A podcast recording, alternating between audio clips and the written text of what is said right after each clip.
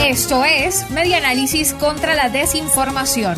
Compartimos noticias verdaderas y desmentimos las falsas. Nicolás Maduro no colabora con el Consejo de Derechos Humanos de la ONU. Nicolás Maduro habló en la sesión inaugural del periodo ordinario número 46 del Consejo de Derechos Humanos de la Organización de las Naciones Unidas y aseguró que su gobierno se compromete a trabajar en conjunto con todos los actores del Consejo. De acuerdo con la verificación de espaja.com, esto es falso. Hasta ahora, las acciones del gobernante no han dado cuenta de esta colaboración. La Misión Internacional Independiente de Investigación sobre la República Bolivariana de Venezuela se estableció el 27 de septiembre de 2019.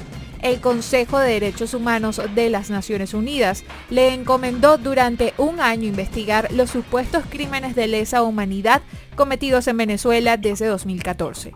Esta misión no pudo visitar Venezuela debido a que el gobierno no respondió a las reiteradas solicitudes. Además, se enfrentó a otras restricciones de viaje debido a la pandemia de COVID-19. 274 entrevistas a víctimas, testigos, familiares, exfuncionarios del Estado, abogados, entre otros, fueron hechas a distancia. Esto fue Media Análisis contra la Desinformación. Síguenos en nuestras redes sociales, en Twitter e Instagram en arroba medianálisis y nuestra página web medianálisis.org.